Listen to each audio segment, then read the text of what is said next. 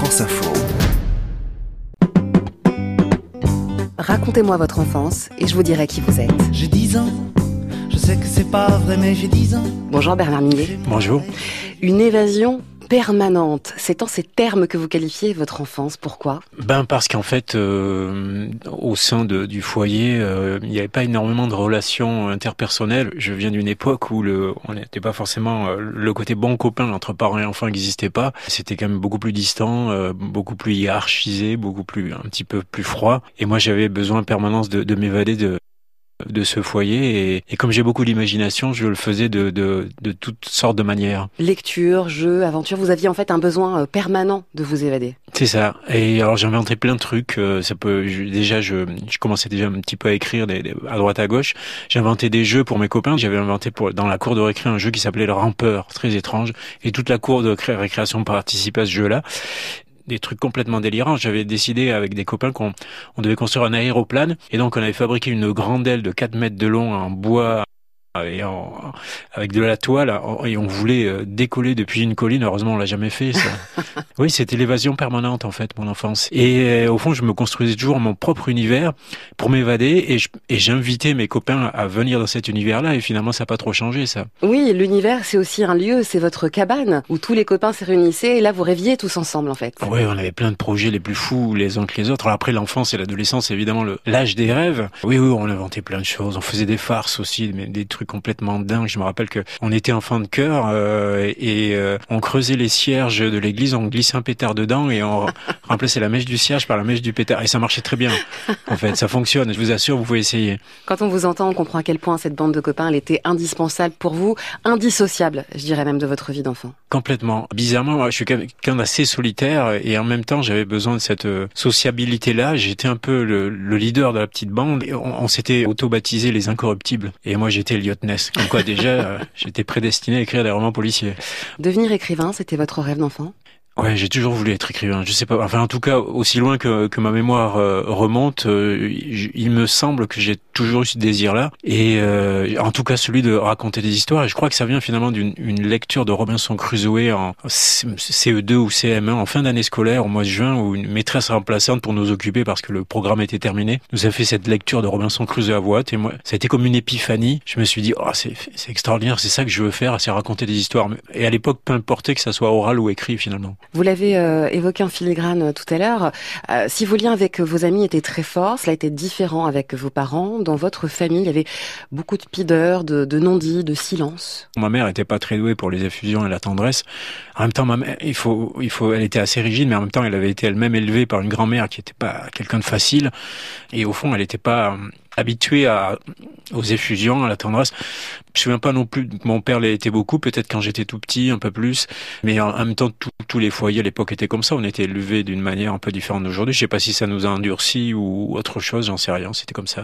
Bernard Minier, je sors une photo de vous, enfant, une photo d'identité en noir et blanc. Vous avez l'air si sage, si réservé, avec cette euh, petite air un peu timide. Ouais, réservé, timide, je l'étais, oui. Oui, oui, quand j'avais cet âge-là, là, je dois avoir 8 ans là-dessus. J'ai- les oreilles bien décollées aussi, hein, faut le dire. Et, et un petit peu joufflu, ce qui est plus le cas.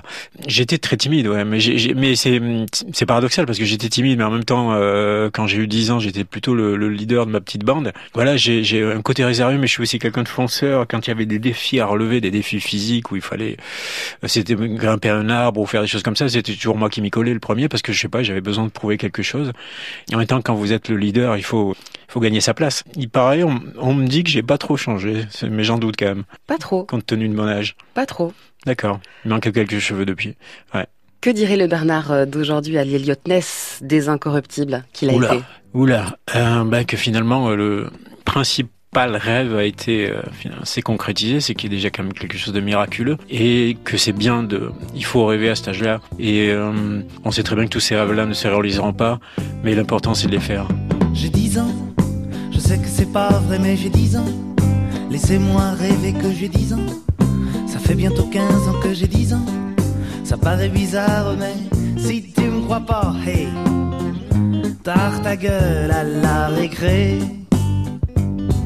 J'ai 10 ans, je vais à l'école et j'entends de belles paroles doucement. Moi je rigole, cerf-volant, je rêve, je vole. Pas, hey, tard ta gueule à la récré. Le mercredi,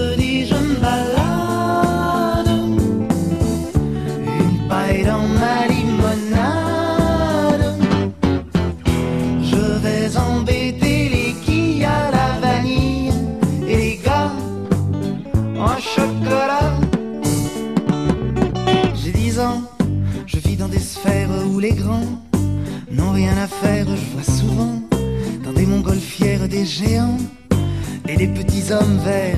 Si tu me crois pas, hey, tard ta gueule à la récré. J'ai 10 ans, des billes plein mes poches, j'ai 10 ans. Les filles, c'est les cloches, j'ai 10 ans. Laissez-moi rêver que j'ai 10 ans. Si tu me crois pas, hey, tard ta gueule à la récré.